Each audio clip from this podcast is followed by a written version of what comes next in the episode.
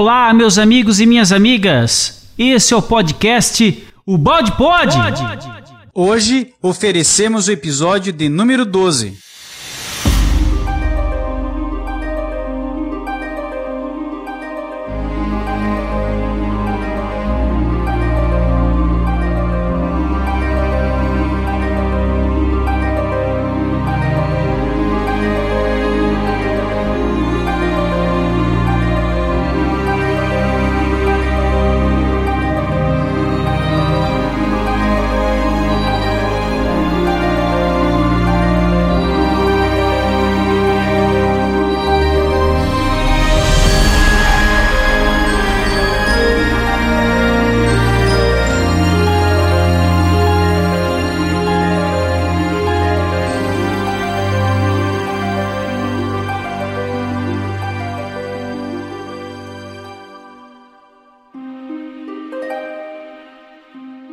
Que compreender finalmente como está feita e como funciona esta grande máquina do universo, que foi uma vez construída e agora é movimentada por Deus, dentro da qual vivemos e da qual somos parte. Ela é a nossa casa, onde moramos, sem, no entanto, a conhecermos.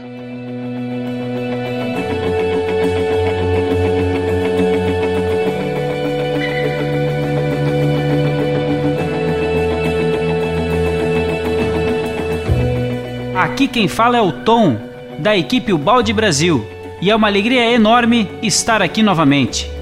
Olá, amigos. Aqui é Lemara de Porto Alegre. É um prazer estar mais uma vez reunidos aqui estudando essa obra maravilhosa Lei de Deus, de Pietro Baldi.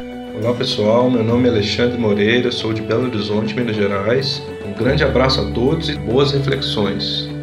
Olá, amigos. Aqui é o Rafael de Niterói, Rio de Janeiro. Olá, meus amigos. Aqui quem está falando é a Gi de Porto Alegre. Eu sou o Márcio Araújo, de Acreúna, Goiás. Um abraço a todos. Aqui é o Neto, de Itaperuá, na Paraíba. É um prazer mais uma vez estar aqui com vocês, porque esse capítulo de hoje promete muitas emoções e muito conteúdo para todos nós.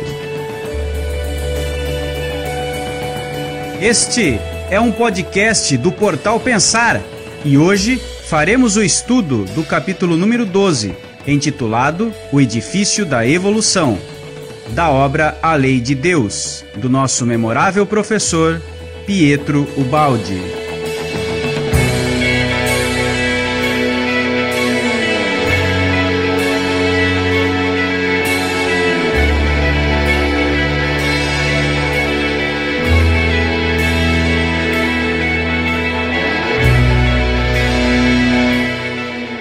Agora, vamos aos nossos recados e logo retornamos.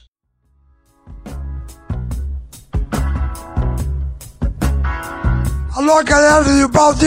Estamos saindo! Mais um pouquinho estamos por aí! Aqui é o Ferdinando Rosante, amigo de todos vocês, sobretudo do Balde. bye, bye! Aqui é o Thales de Belo Horizonte. Eu estava escutando agora há pouco o episódio número 13, O Extraordinário Poder da Vontade, e eu achei muito emocionante o depoimento da Ana Maria quando ela falou do livro As Noures. E coincidentemente, essa semana eu encomendei para mim os livros é, Grandes Mensagens e As Noures, que são o primeiro e terceiro livros do professor Balde, em ordem cronológica. Porque o segundo eu já possuía, que é a Grande Síntese, que eu ganhei de um grande amigo meu há mais ou menos uns 10 anos. Só que, por preconceito da minha parte, talvez, conhecendo apenas superficialmente as ideias do professor Baldi, eu deixei esse livro de lado durante esse tempo todo. Mas agora, estimulado pela escuta dos Baldi Pods, né, e acompanhando o trabalho de vocês, eu me senti com vontade de, de pegar o livro para ler. Comecei a leitura e para mim está sendo uma experiência espetacular. Então eu gostaria de agradecer a vocês pelo estímulo, pela oportunidade e pedir que vocês continuem firmes no trabalho que está sendo muito bom, tá? Um grande abraço. Ô Thales, que bacana o seu depoimento, rapaz. Muito legal, viu? É isso aí, a grande síntese é um grande desafio, mesmo para quem pega o livro para ler, é, como eu, por exemplo, tentei por cinco vezes e não consegui. É um desafio, é realmente uma dedicação e muda completamente o eixo das nossas convicções, das nossas percepções, né? Aprofunda o nosso contato com o Evangelho, com a mensagem do Cristo e nos faz até compreender melhor a doutrina espírita também. Mas é isso, a doutrina de Ubaldi não é só para os espíritos, é para os cristãos, é para todo, todo tipo de religião, muito universalista, não é isso? E bacana ver que você está estudando, a ideia é essa mesmo. E nesse clima aí de comprar livros, de adquirir a obra, Queria contar para você, viu, Thales, uma experiência que nós tivemos aqui de entregar duas coleções completas para duas casas aqui de estudos espirituais, uma um centro espírita da cidade de Sabará, em Minas Gerais, e o outro é chamado Casa da Consciência, que é liderada pela Luciana Canguçu, aliás, um abraço para ela. E é um projeto muito bacana que une aprendizados da doutrina espírita com práticas orientais de meditação e respiração, um espaço muito legal. E nós entregamos uma coleção completa de presente para essas duas casas. E é um presente que todos nós, eu convido vocês que ouvem aí o Balde Pod, todos aqueles que estudam Pedro Balde, a participarem também. Se você já se sentiu beneficiado por essa obra, considere a possibilidade de dar de presente para uma casa espírita a coleção completa. E, gente, olha, não é caro, é muito barato. É 100 reais os 24 livros. Então é muito barato, é subsidiado pela, pelo Instituto Pedro Baldi e com o apoio do portal Pensar, nós queremos ampliar esse projeto. Então, cada casa espírita que recebe, cada biblioteca que recebe, cada escola que recebe a coleção, nós convidamos as pessoas, se elas gostarem da literatura, a darem também futuramente de presente duas coleções, estendendo esse benefício a outras pessoas. Então fica aí o convite para todos os amigos ouvintes, essa, esse projeto, essa ideia de estender a obra de Pedro Baldi a muito mais pessoas, tá bom?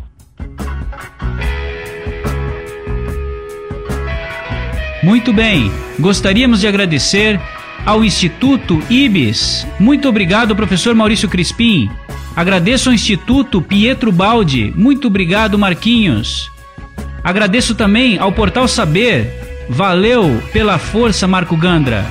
Agradeço também aos centros de estudos ubaldianos de Matão, de Campo Grande, de Niterói e da Itália, que vêm nos apoiando e muito.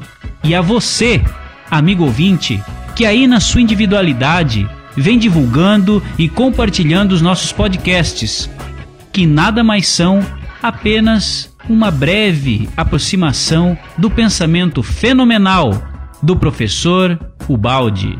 Muito obrigado por estar nos ouvindo. Um grande abraço a todos e sempre com Deus.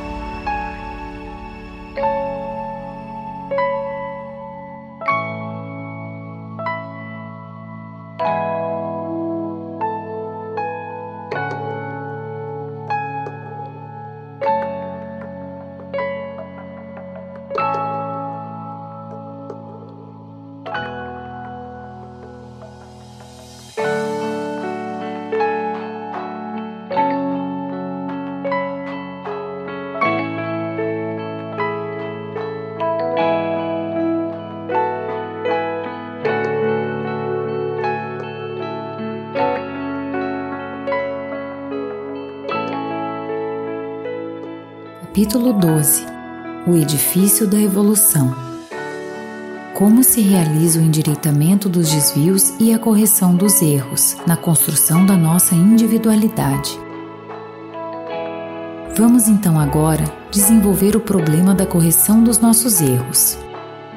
Os seres não são iguais, eles encontram-se em posições diferentes. Cada um, conforme sua posição, comete erros diferentes e, pelo equilíbrio da lei, recebe exatamente a reação correspondente, a mais adaptada à sua aprendizagem. Cada movimento nosso repercute na lei, e conforme a natureza e o tipo de vibração irradiada, movimenta aquele sistema de forças nos diferentes pontos correspondentes, gerando assim uma resposta a essa excitação, resposta feita de medida, vibração corretora dos nossos erros, a que chamamos reação da lei. Os nossos erros podem diferenciar-se, seja pela qualidade, direção seguida, seja pela grandeza ou peso.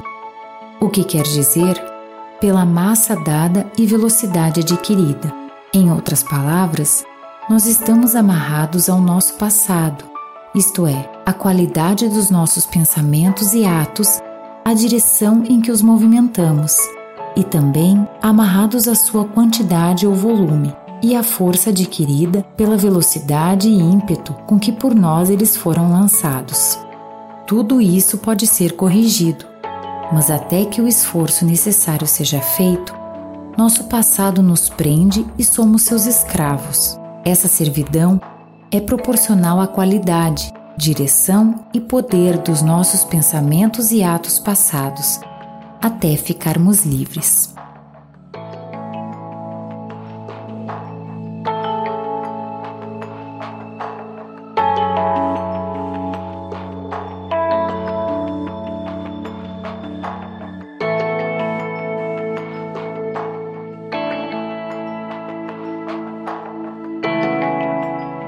Terminado esse parágrafo, eu, eu me lembrei aqui de uma aula que eu tive com o Maurício Crispim, e quando ele faz um, um exercício muito interessante para nós, exercício mental, que ele no, nos diz assim: imagine a quantidade de pensamentos benéficos e maléficos, coloque isso na balança e pense se é possível você ter realmente pensamentos é, nobres, né? Porque é uma contabilidade, você vai, como ele mostrou ali, sem novelando, entendeu? Você vai se emaranhando, é um novelo de pensamentos baixos, baixo padrão vibratório, que nós fomos nos habituando, se tornando em hábito, costumes, e isso vai integrando a nossa personalidade.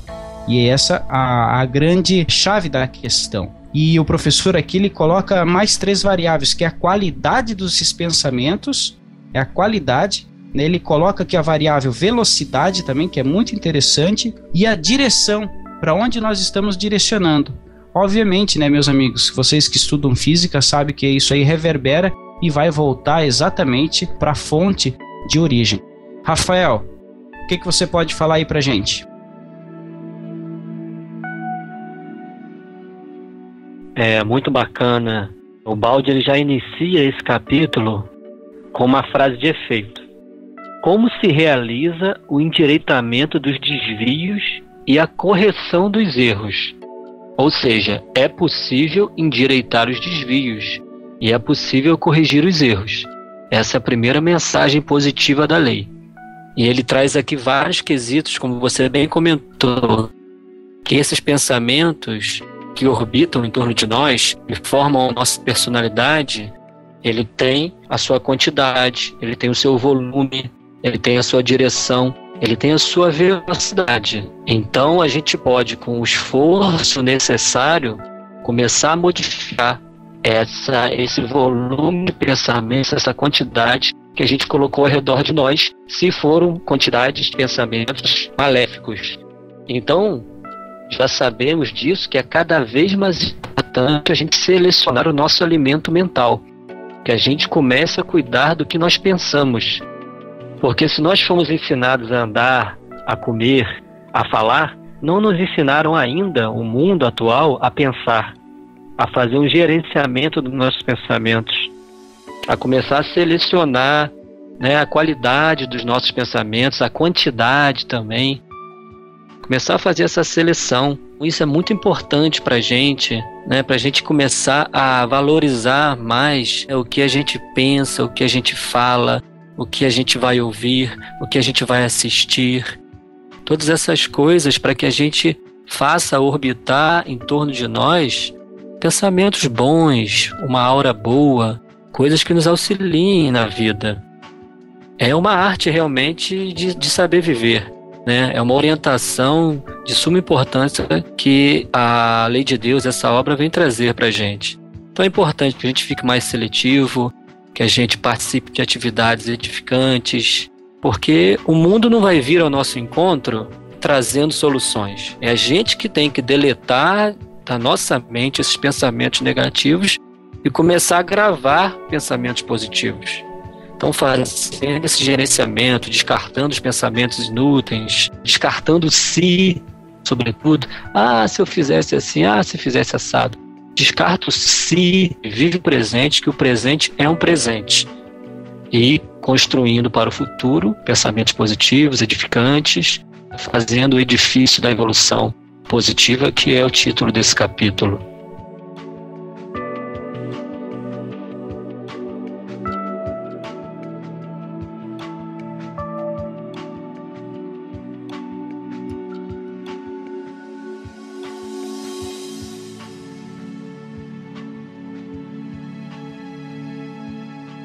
Costuma-se dizer que cada um tem sua estrela e nasce com seu destino. É dessa forma que nosso passado, tal como quisemos viver, volta e nos prende. Quando foi originada uma causa e, em consequência, foi movimentada uma força, é necessário exauri-la até seus últimos efeitos. Por isso, deveríamos ter o máximo cuidado antes de gerar qualquer pensamento ou ato, porque depois ficamos a eles amarrados e os levamos conosco até atingir todas as suas consequências fatais. Disso não se pode fugir, e o que cada um faz, o faz para si, semeando no seu campo e não no do vizinho, devendo depois colher e alimentar-se do que semeou. Tudo o que pensamos e realizamos é criação nossa, por nós gerada carne da nossa carne, mundo em que depois teremos de viver. E quanto mais repetimos um pensamento ou um ato, tanto mais ele se fixa, se torna firme e estável, descendo à profundeza de nossa personalidade, onde fixa aqueles marcos indeléveis que são as nossas qualidades. Mas, sobrepondo uma outra repetição à anterior, podemos apagar aquele marco, substituindo por outro, isto é, adquirindo novos hábitos bons que se colocam no lugar dos velhos, destruindo más qualidades para substituí-las por boas. Dessa maneira, podemos corrigir nossos erros. O arrependimento é bom, mas só para iniciar um novo caminho. Depois, é preciso percorrer todo esse novo caminho sem o que o arrependimento sozinho não resolve. Para corrigir o velho caminho, é necessário percorrê-lo todo novamente, às avessas, em sentido contrário.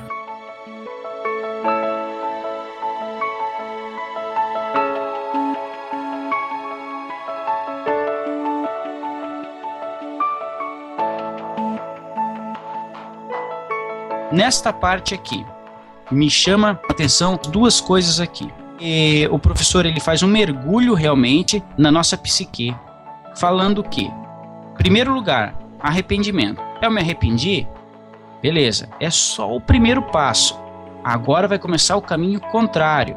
Nesse caminho contrário, novos hábitos, meus irmãos. Novos hábitos eu vou eu vou eu vou vivenciando, eu vou colocando em prática novos hábitos. Esses hábitos de tanto eu ter esse costume com esses hábitos, ou seja, é uma ação, né? Eu vou agir não só no campo mental, também na ação, tá? na prática, e esses hábitos vão destruir más qualidades que foram adquiridas pelos nossos vícios passados, pelas nossas más inclinações, pela nossa ignorância, e vão o quê?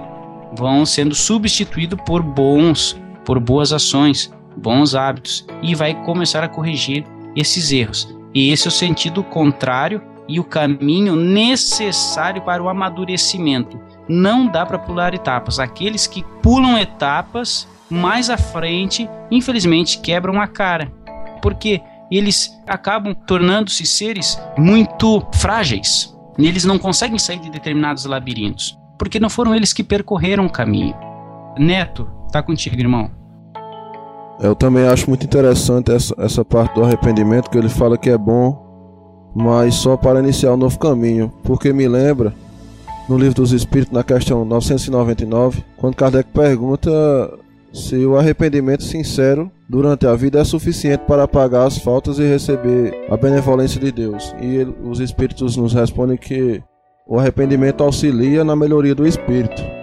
Mas o passado tem que ser reparado, né? Então, esse arrependimento é o momento da, da consciência do nosso erro, né? É já um progresso, porque o ser ele consegue ver que está no caminho errado. Mas quantas vezes a gente não se arrepende de fazer um ato, de praticar algo, e no dia seguinte praticamos novamente e repetimos o mesmo erro? Então o arrependimento não é suficiente, mas sim é, um, é já a consciência que percebe que é necessário fazer um novo caminho, né? Sair daqueles hábitos e fazer novas escolhas para retornar à harmonia dessa lei de Deus.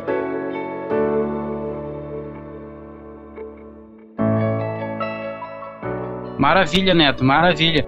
É, o Rafa, me diga o seguinte: você não acha também que essa equação a gente não deve pensar como uma equação e que essa força, né, ela deve ser exaurida, essa força é, é, negativa? O que, que você acha, querido? Não, com certeza.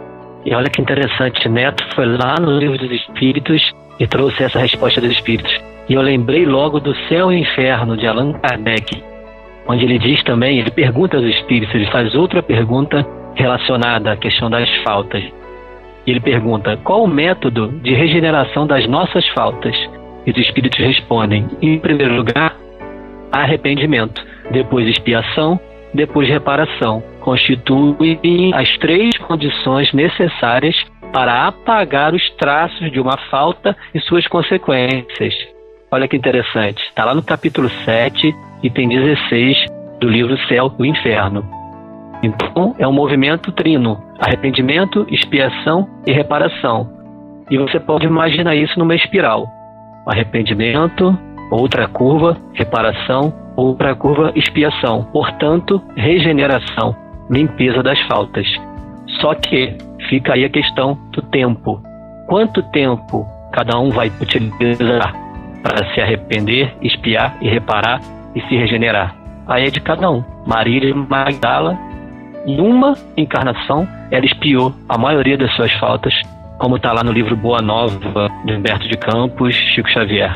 Em uma vida, ela conseguiu resolver todo esse ciclo que ela teve de desvios naquela encarnação. Então, o tempo nesse movimento, nessa trindade, é de cada um. E o Balde está deixando claro para a gente aqui que a gente pode fazer o caminho inverso que a gente pode realmente consertar isso, mas o tempo é de cada um de nós. Maravilha, maravilha, Rafael. Eu acho que o Alexandre aqui já está com os seus apontamentos, querendo fazer a sua, dar a sua contribuição aqui fazendo uma, uma equação aqui da sua vida e vendo aí que é possível, não é, Alexandre? Né? Numa encarnação nós darmos um, um salto, se é um salto quântico eu não sei, mas é um, um salto substancial aí. O que, que você me diz, aqui, ô, meu amigo? Eu acredito que sim. Quando a gente começa a aprofundar no estudo de balde, a gente vê que é possível sim. E esse exemplo da Maria de Magdala, é, o Rafael foi bem feliz aí nesse comentário. Um exemplo bem concreto do, do Evangelho, né? E puxando aqui um pouco o que o Neto falou também, que a pessoa sabe que está errando, mas nem todos ainda têm a consciência da consequência do seu erro na vida futura, né? Por isso é importante a gente abrir os olhos para começar já a perceber a existência já do, da verdadeira vida no mundo espiritual, né? Isso é importantíssimo. É isso.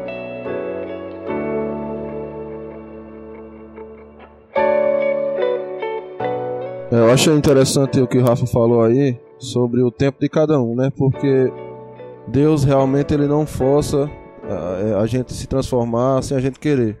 Então, no momento em que é, eu comparo a lei como, como uma parede ou, ou, como uma cama elástica e nós como uma bolinha de, de tênis. Quando a gente impacta contra essa lei, essa lei ela nos remete de volta. A, a bola bate na parede e volta. A bola de ping-pong ping ela bate e volta.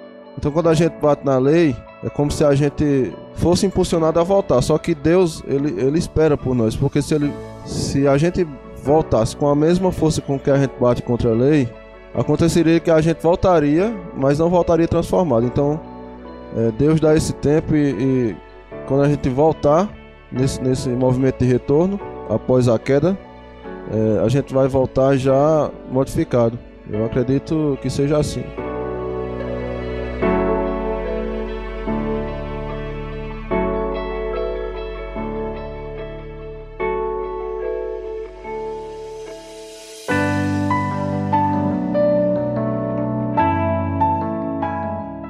Cada vida representa uma construção nova que se levanta sobre os resultados atingidos na precedente. E não é possível escolher outros alicerces. O verdadeiro objetivo da nossa existência, que é o de nos construirmos a nós mesmos, não pode ser alcançado no número de experiências de uma só vida.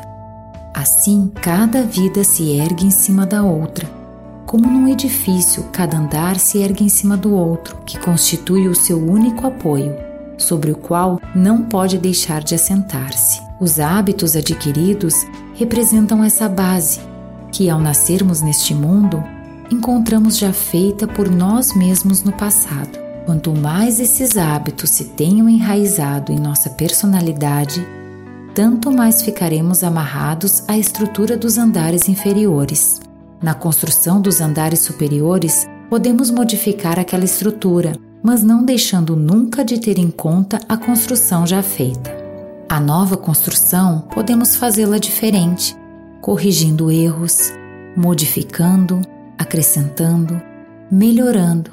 Porém, o trabalho novo não pode ser realizado senão em função do precedente.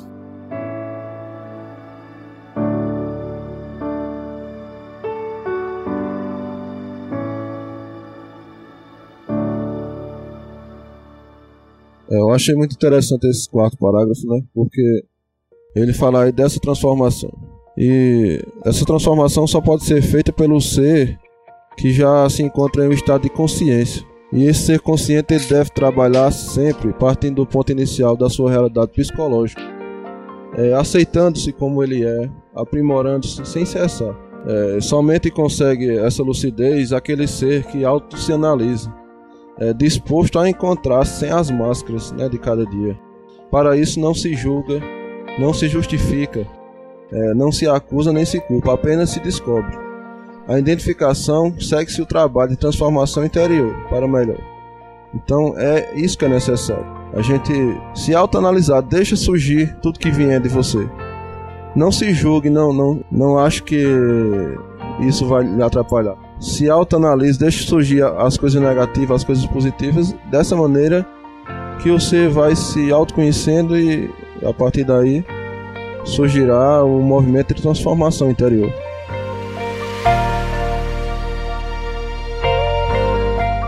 Ô Neto, meu amigo, que bom que você trouxe esse assunto, rapaz. Vale muito a pena a gente encarar essa ideia de autoanálise, de autoverificação, porque o que, que a gente geralmente faz com as nossas imperfeições, né, com as nossas dificuldades? Nós colocamos para debaixo do tapete e deixamos lá. Mas nós só vamos crescer quando a gente limpar essa sujeira que está acumulada debaixo do tapete, que nós próprios colocamos, né? Então, quando a gente realmente encarar com coragem, como diz o balde, né? Com a alma nua diante de Deus, os nossos problemas, buscando resolvê-los com sinceridade, aí que a gente cresce, aí a gente se aceita, para de se culpar, de se julgar e bola para frente, segue para diante. Né? Nós somos imperfeitos, é lógico, mas o que significa ser imperfeito? Imperfeito é aquele que está em processo de aperfeiçoamento. Isso faz uma grande diferença. Né? Senão a gente fica 20, 30 encarnações cristalizados em diversos ambientes internos, né? andando aí a passos de tartaruga e não evolui o quanto a gente poderia evoluir. Então cabe a nós enfrentar as nossas dificuldades com coragem, para que a gente, sublimando-os tão logo, possa caminhar com maior velocidade, pois menos pesos teremos para carregar. É isso mesmo. E, e, a maioria dos religiosos, né, quando ele assume uma postura religiosa, eles começam a se achar que já estão perfeitos e, e escondem tudo é. isso, como você falou, debaixo do tapete. Esconde, esconde. Ainda mais na questão da salvação pela fé. Né? Então você acaba ainda mais escondendo e se, se colocando numa posição de, de comodismo, porque você sabe que a fé vai livrar todas as suas dificuldades. É realmente essa estrada que você falou de consciência. É a era da evolução consciente, né? a era do espírito maduro que já pode se encarar, que já deve se encarar, tem que se encarar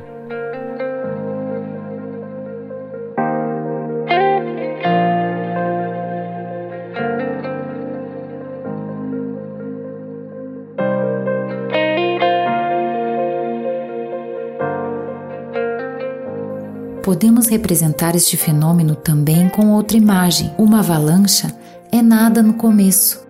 É apenas pequena quantidade de neve que, caindo e rolando sobre a própria neve, atrai mais neve, de modo que assim vai sempre crescendo, cada vez mais, até tornar-se terrível avalanche que tudo destrói no seu caminho.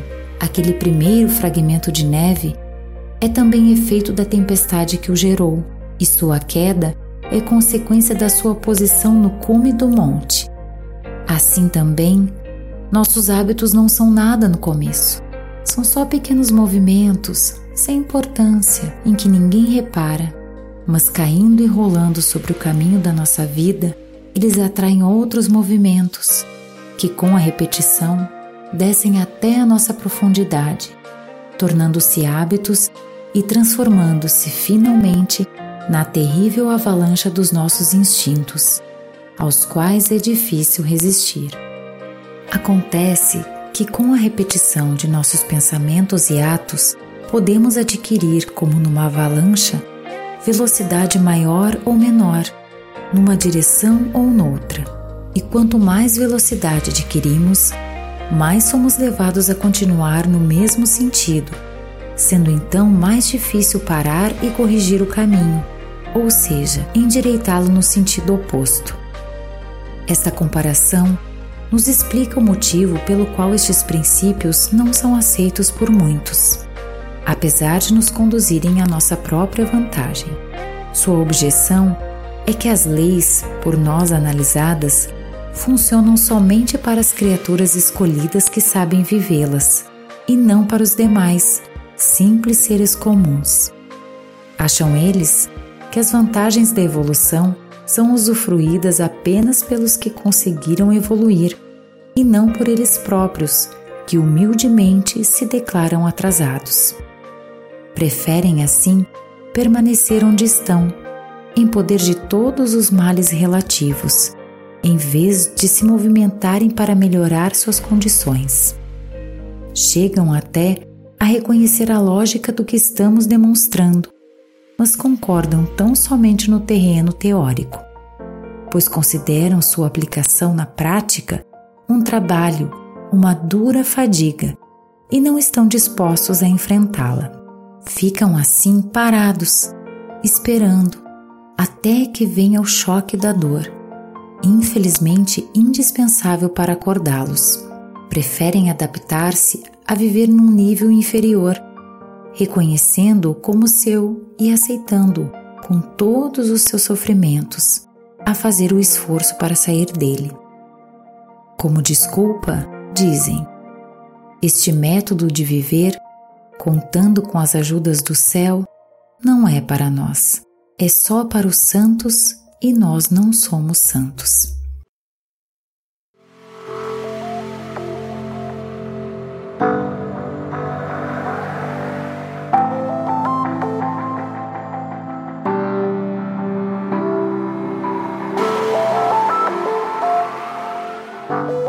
Às vezes nós vemos mesmo é, nossos amigos, companheiros, numa posição de conformismo, mas é uma, uma posição que já é possível ser modificada, né? Porque na verdade não é uma ajuda que vem do céu, né? é um auxílio de uma lei, uma lei perfeita, imutável, uma lei imanente, uma lei econômica e que beneficia aquele que inicia um movimento diferenciado, né? um movimento que exige o atual momento. de hábitos, de pensamentos, de vontade em agir no bem realmente. O que, que você acha, Rafael? É isso, Tom. Olha que exemplo fantástico de Ubaldi com a questão da avalanche. A avalanche ela começa com o primeiro floquinho de neve.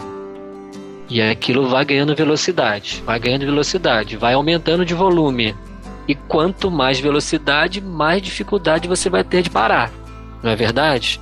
Então, vamos supor que esses floquinhos de neve, eles são as nossas condutas inadequadas se repetindo. Mas vem uma circunstância da vida que tenta nos dar um freio.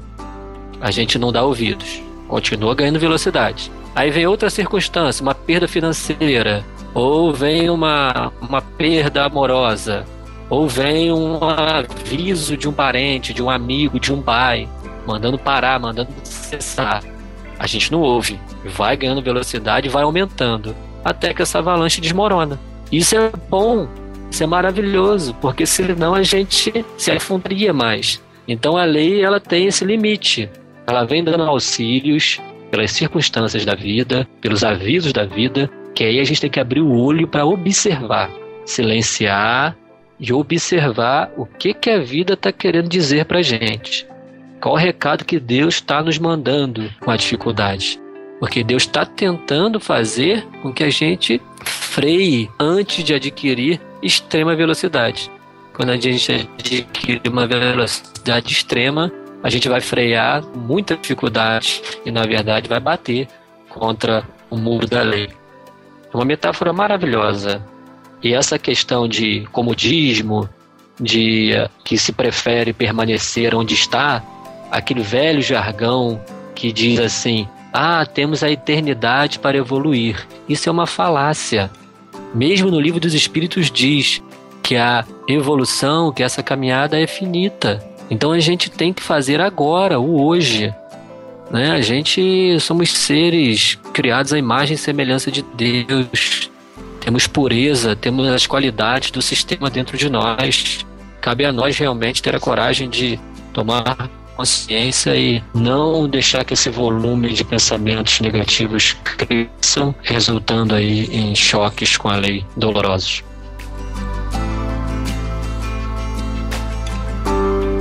Colocam-nos em altares para venerá-los, mas como seres longínquos, inimitáveis, que pertencem só ao céu, para ser glorificados e não seguidos na terra.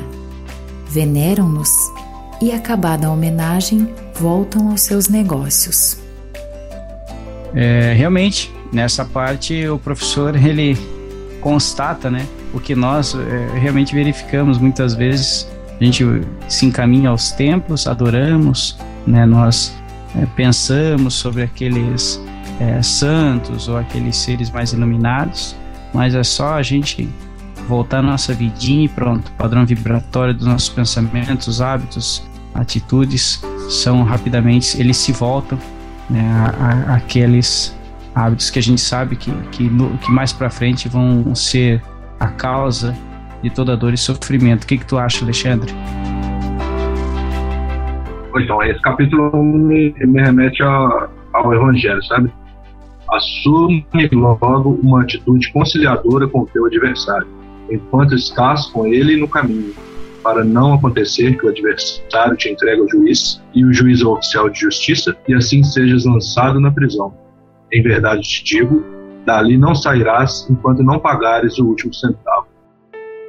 Quando a gente se coloca na, na, na posição de infrator, por que não colocar a lei como nosso adversário? Né? Assim, é o aviso de Jesus já, né, para reconciliarmos com a, com a, lei. Então, assim, o Evangelho tem várias faces de interpretação, né, e isso, esse capítulo realmente nos leva a uma alta análise profunda. E é isso aí, não, não sairemos até pagar o último centavo, ou ceitil, né, em algumas versões.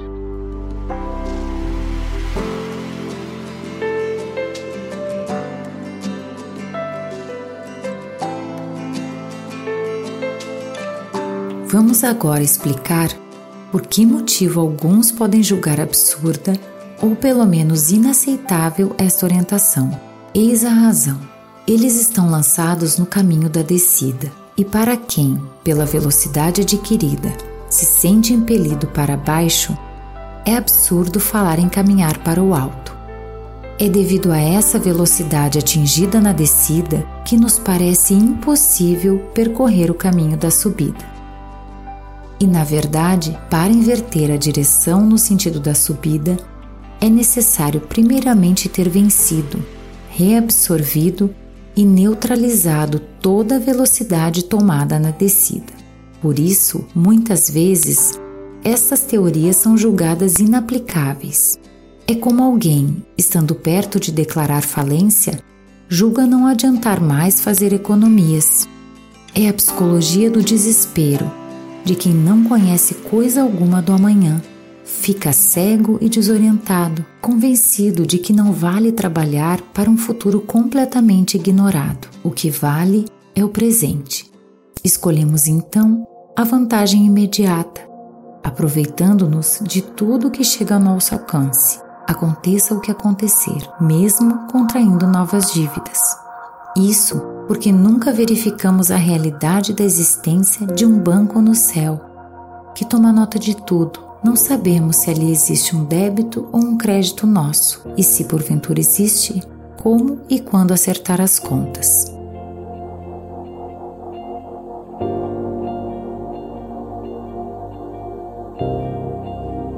É, é o seguinte, meus amigos, esta é justamente uma grande oportunidade que nós temos aqui com a leitura, com o estudo da obra Lei de Deus. Porque nós saímos daquelas ideias infantis, né, daquele é, ranço religioso que nos, não nos ensina a caminhar, que não nos ensina a caminhar. Esse é o diferencial de estarmos estudando essa obra tão didática, tão de fácil assimilamento, que é fácil nós pararmos e refletirmos e aplicarmos na nossa vida, é muito fácil, né? É, é, basta um movimento inicial, pois a gente já viu em capítulos anteriores que a lei vai te auxiliar. A lei vai te auxiliar. Nós vemos essa observação do professor como muito interessante, porque realmente é aquele que está num baixo padrão vibratório, ele não consegue se enxergar numa, no, numa onda superior ou como numa nuuri, atingindo uma nuuri superior. Ele não se vê, é inimaginável isso para ele. ele. Ele consegue fazer um exercício mental com um santo, com um ser de luz, mas com ele, ele é praticamente inimaginável. Não é verdade? Rafael, o que, que você acha disso aí, meu querido amigo? É muito carinhosamente observado, Tom. Que realmente é difícil quando a gente está no exemplo que ele coloca aqui, o balde, da falência. O cara está prestes a declarar falência, usando esse exemplo dele. E ele julga não adiantar mais fazer economias. Ele não vê mais uma solução, ele se entrega. Ele se deixa levar e não quer mais lutar para viver. Isso é muito grave, é muito grave e é realmente difícil quando se passa por uma situação como essa. Por isso que quando a gente tem a noção de que nós estamos integrados um com o outro, de que a dor de um irmão que está passando fome lá na África, ela dói aqui no meu peito agora, ela repercute em mim, faz toda a diferença. Porque sendo mais solidário, sendo mais fraterno, a gente vai poder chegar no momento que aquele irmão precisa, que ele não está vendo mais a luz, e a gente vai poder trazer para ele a luz. Vai pegar ele na mão e vamos embora, irmão, é agora. Vou te ajudar. Então é é um auxiliando o outro. E quem são os instrumentos de Deus na terra, senão nós mesmos? Nós somos a boca, somos a mão, somos o olhar de Deus aqui na terra.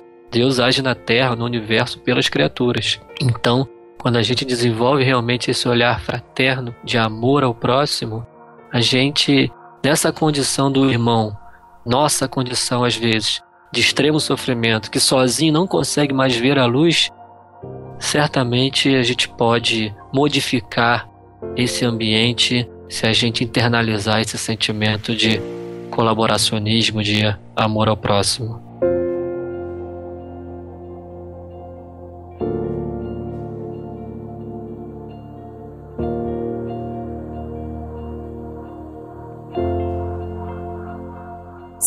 Mundo está cheio dos que pensam assim, Isso não quer dizer que esse seja um método lógico, vantajoso, recomendável. Que ajuda pode chegar do céu se nós fechamos as portas impedindo sua entrada? Neste caso, as leis do alto querem ajudar-nos, mas nós não as deixamos funcionar em nosso benefício. Na verdade, o desejo de felicidade neles permanece, e para satisfazê-lo, em vez de procurarem com seu esforço ganhar um crédito, pretendem antes alegrias, aumentando sempre mais o seu débito, isto é, aumentando a sua velocidade no caminho da descida como acontece com o alcoólatra beber sempre mais e com o toxicômano a intoxicar-se cada vez mais até a destruição de si mesmo. Este é de fato o ponto onde automaticamente termina o caminho da descida.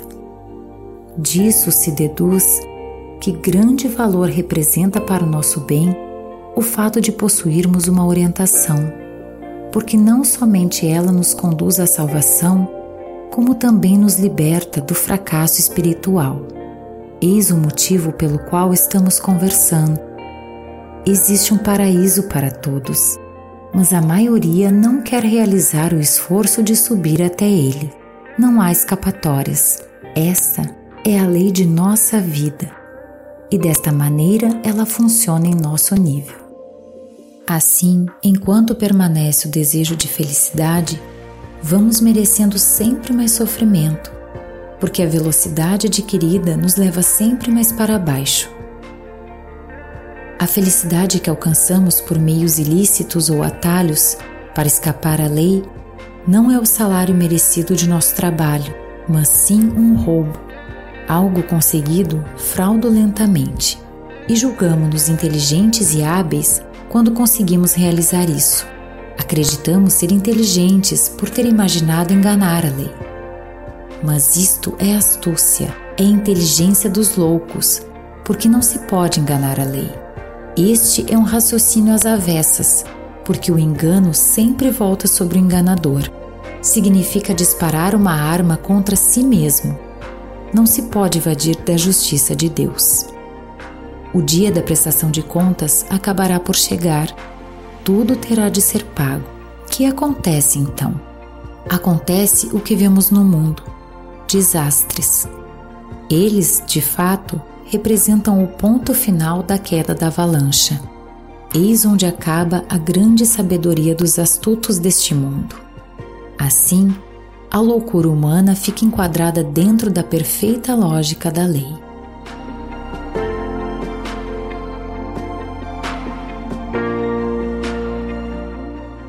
É, meus amigos, no final desse parágrafo temos muito que refletir aqui. Professor Ubaldi ele chama a astúcia como a inteligência dos loucos, né? Entre outras coisas mais, o que, que você pode nos acrescentar aí, nosso querido irmão Márcio?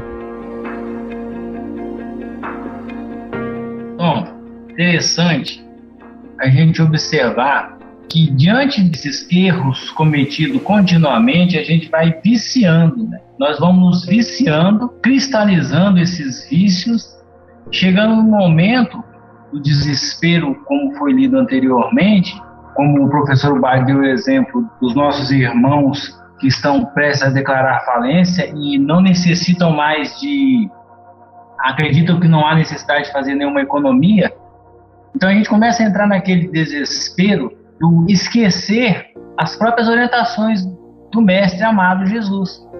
Quando ele nos afirma que vós sois deuses, ou seja, nós temos o potencial de nos reformarmos. Né? Cabe-nos termos consciência disso, deixarmos o nosso orgulho de lado, aceitarmos as nossas fragilidades, as nossas, os nossos vícios e assim começarmos uma caminhada inversa. Mergulhamos, estamos mergulhando quando continuamos nesses erros, nesses vícios. Agora é aceitar, deixarmos de ser orgulhosos, aceitarmos que estamos no mergulho para a morte, digamos assim, e retomarmos essa caminhada. E tomarmos essa caminhada fazendo-a inversamente. Como disse Rafael anteriormente, conscientizando-nos de que cada irmão que ainda derrama uma lágrima no orbe, essa lágrima está vinculada ao nosso coração. Essa lágrima está vinculada a nós. E para que nós possamos e devamos secar essas lágrimas, nós temos que começar a ter essa noção dessa caminhada inversa, de acreditarmos verdadeiramente, como você disse anteriormente, que a lei ela é bem simples. E nós podemos e devemos usá-la em nosso benefício, porque senão nós vamos chegar um momento que a dor vai nos visitar, né, como já está nos visitando. Só que hoje nós começamos a tomar consciência, nós começamos a ser, por ser consciente desse erro e começamos a querer mudar. Importantíssima essa ideia que o professor nos passa, porque a prestação de contas há de vir. Não adianta queremos nos iludir. As prestações de contas virão. Não adianta a gente querer se enganar em falsas filosofias, na facilidade das, de outras doutrinas que nos colocam essa, essa negociata. A negociata é conscientizarmos que somos orgulhosos, que estamos nos erros e retomarmos o caminho. Seria isso.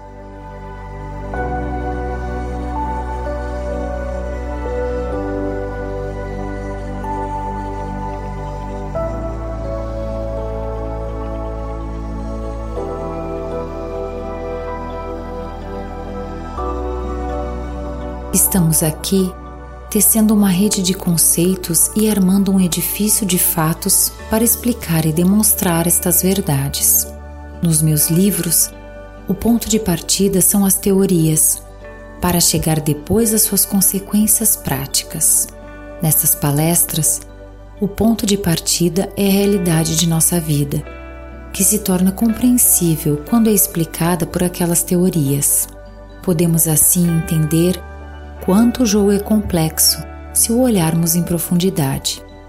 Cada uma de nossas vidas passadas teve seu destino, e nele esgotaram-se os efeitos próximos das causas que anteriormente havíamos posto em funcionamento. Desta forma, nosso destino atual é a consequência dos pensamentos e atos com que o construímos. Como a queda da avalanche não depende só da neve que a forma, mas também da altura de onde partiu. Ao mesmo tempo, esses pensamentos e atos foram, por sua vez, a consequência de hábitos adquiridos através dos pensamentos e atos das vidas precedentes. Tudo, em cada momento, é efeito e causa ao mesmo tempo, é fruto do passado e semente do futuro. Até que nosso impulso anterior não se esgote, ou nosso caminho não esteja endireitado, nossos pensamentos e atos serão determinados pelos nossos hábitos e instintos, como os construímos no passado. Com os pensamentos e atos atuais, construímos os hábitos e instintos futuros, que dirigirão nossos pensamentos e atos de amanhã.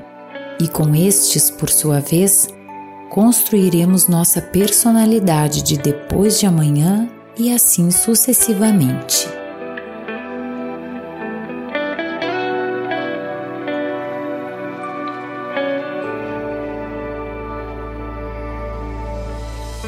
Meus amigos, chegando no final desse parágrafo, é inevitável que eu faça um comentário sobre um livro que muitos aqui do grupo estão lendo, né, chamado O Poder do Agora, do escritor alemão Eckhart Tolle, e é incrível a quantidade de coincidências de raciocínios idênticos ao que o professor Ubaldi nos traz. Até alguns do grupo sugeriram de entrarmos em contato com ele, verificar se ele já leu a grande síntese, o sistema, Deus e o universo, porque é impressionante a quantidade de pessoas que estão lendo esse livro, e esse livro ele, ele, é, ele é meio antigo já, né? Ele, é, ele foi lançado, se não me engano, é, no início de, de 2000 ou final de, dos anos 90.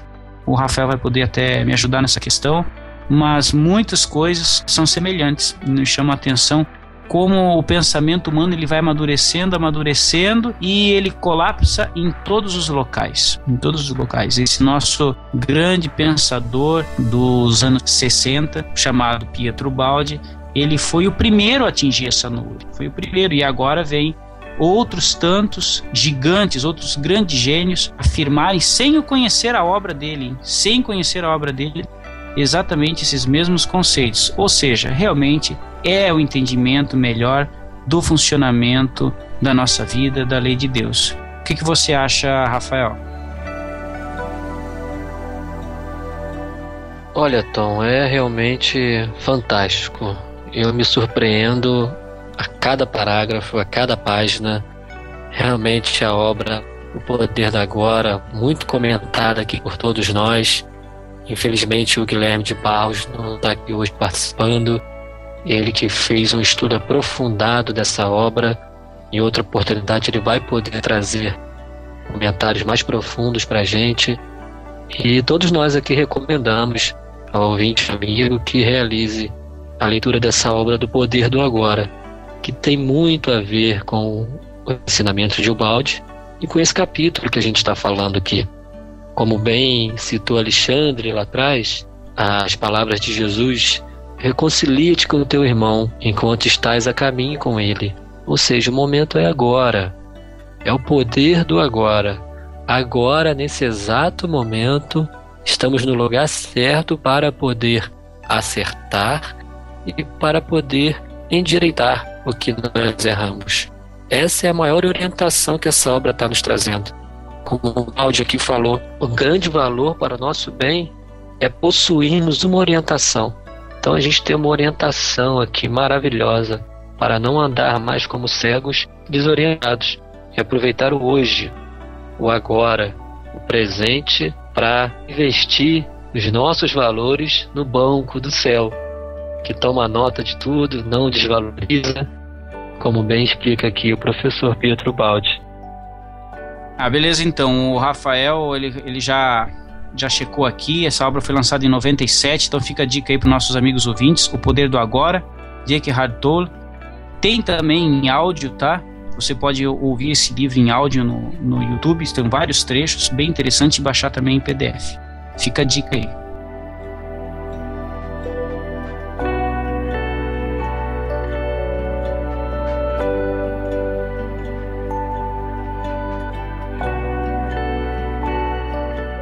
É assim que estão acorrentados à mesma cadeia os diferentes momentos da construção de nós mesmos ou os degraus sucessivos da evolução do nosso eu. Cada degrau apoia-se sobre o precedente. Ai de quem começa a resvalar ao longo da descida e tomar a velocidade nesse rumo. Quanto maior for a velocidade adquirida, tanto mais difícil será parar e mudar a direção do caminho. O contrário acontece para quem tomou a estrada da subida. Na economia do céu, não há inflação monetária, porque o valor da moeda está sempre sustentado por uma reserva de ouro infinita, que é Deus. Assim, vale a pena fazer economias, porque no banco de Deus nunca há perigo de uma desvalorização. Elas ficam sujeitas a um juro composto, que representa uma tendência a fazer crescer sempre mais o capital. Tudo isso ajuda na subida que assim se torna cada vez mais fácil, enquanto a velocidade na descida tem da mesma forma seus juros compostos, as avessas, isto é, no sentido de dívida e não de crédito. Encontra-se assim, nas duas direções opostas, a mesma tendência para a aceleração, cada uma dirigida para seu ponto final. A salvação para quem sobe e a destruição para quem desce. Cabe a nós escolher o caminho.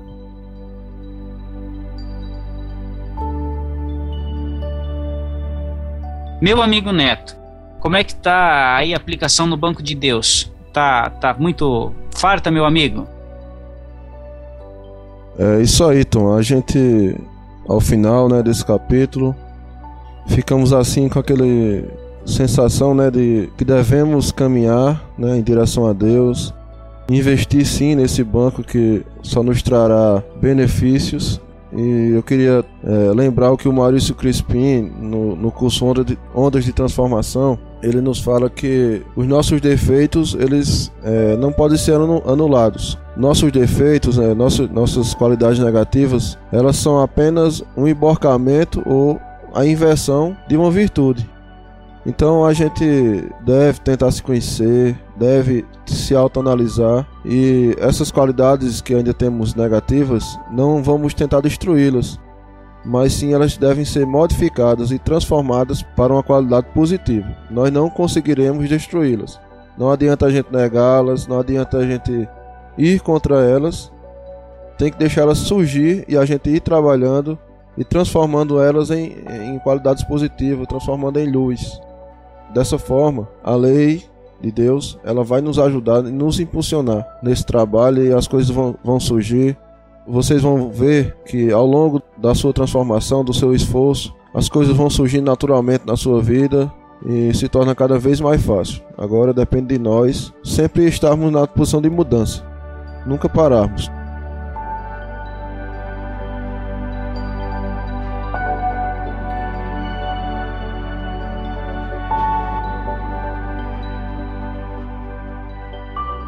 Muito bom, meus amigos. Chegamos ao final de mais um estudo do capítulo da obra Lei de Deus.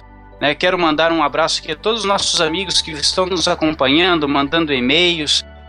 São Paulo, Rio de Janeiro, Rio Grande do Sul, Paraná, Santa Catarina, Brasília, Minas Gerais, Goiás, Paraíba, Brasília.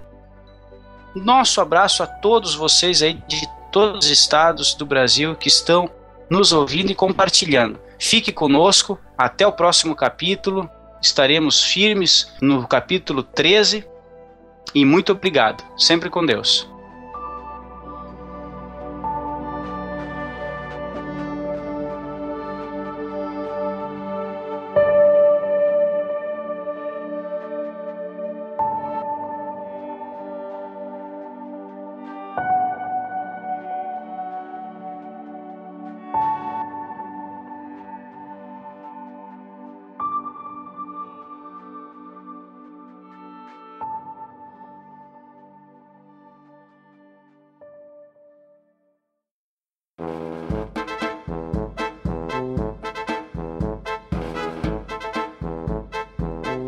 Amigos. Aqui é Lemara de Porto Alegre. É um prazer estar mais uma vez reunidos aqui estudando essa obra maravilhosa Lei de Deus, de Pietro Baldi.